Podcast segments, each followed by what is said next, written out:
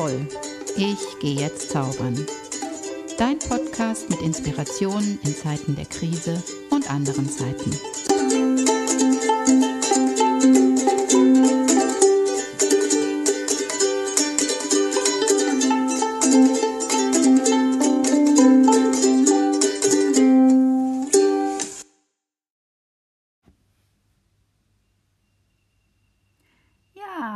Ist er wieder, mein Podcast. Nach langer, langer Pause geht's wieder weiter und ich bin auch mit einem neuen Format am Start.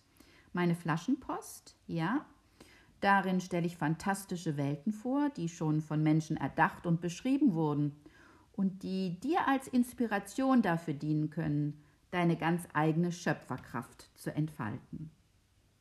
Und heute geht's um König Artus. Ja, wer kennt sie nicht, die Geschichten von König Artus und seine glorreichen Ritter der Tafelrunde? Artus gilt als der Inbegriff des edlen Ritters und er beschäftigte die Vorstellungskraft von Menschen seit ewigen Zeiten. Die Anfänge der Legenden um die sagenhafte Burg Camelot, den Zauberer Merlin, das Schwert Excalibur und die Suche nach dem heiligen Gral verlieren sich in der Urzeit keltischer Kultur und die Erzählungen wurden zur wichtigsten Identifikationsfigur der Kultur Britanniens und nicht nur dieser. Artus als Prototyp des siegreichen Kämpfers und guten Königs diente wie kein anderer als Projektionsfläche durch die Jahrhunderte. Bis in die Jetztzeit haben sich Mächtige immer wieder auf ihn berufen. Geschichten über Artus waren die ersten, die nach der Erfindung des Buchdrucks in England gedruckt wurden.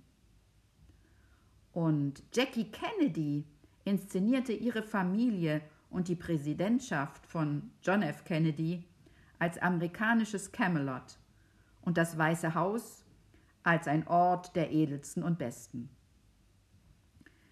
Ja, immer wenn es darum ging, die eigene Macht zu legitimieren und ideologisch abzusichern, sich selbst auf höhere Werte zu berufen und mit einem Idealbild zu identifizieren, war der Rückgriff auf die Heilsfigur des König Artus die passende Strategie. Ganz besonders in Zeiten von Krisen, beispielsweise während der Invasion der Angelsachsen oder während der Zeit der Rosenkriege, hatten die Legenden um König Artus in England Hochkonjunktur. Die Sehnsucht nach einer angeblich besseren Vergangenheit und die Vision einer starken und einigenden Figur sollten Stabilität in die eigene elende Gegenwart bringen. Dabei zeigen sich die Geschichten um die Ritter der legendären Tafelrunde alles andere als ideale Wirklichkeiten.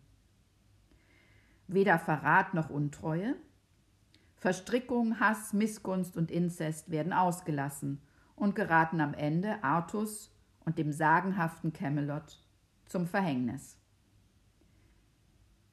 Die tiefe Sehnsucht nach einer stabilen und nachhaltigen Neuordnung der Welt, nach gerechteren Verhältnissen und danach unser Leben in einer großartigen Gemeinschaft und als edle Helden oder starke Heldinnen zu verbringen, ist jedoch ungebrochen.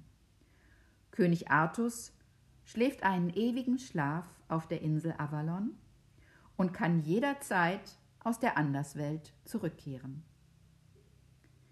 Die gegenwärtige Krise scheint es uns aufzugeben, unsere Welt zu verändern und neu zu denken die Sehnsucht nach Heilung, die Suche nach dem heiligen Gral bleibt.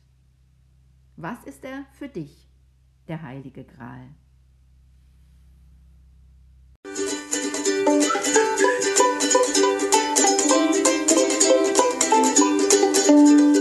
Schnauze voll. Ich gehe jetzt zaubern. Dein Podcast mit Inspirationen in Zeiten der Krise und anderen Zeiten.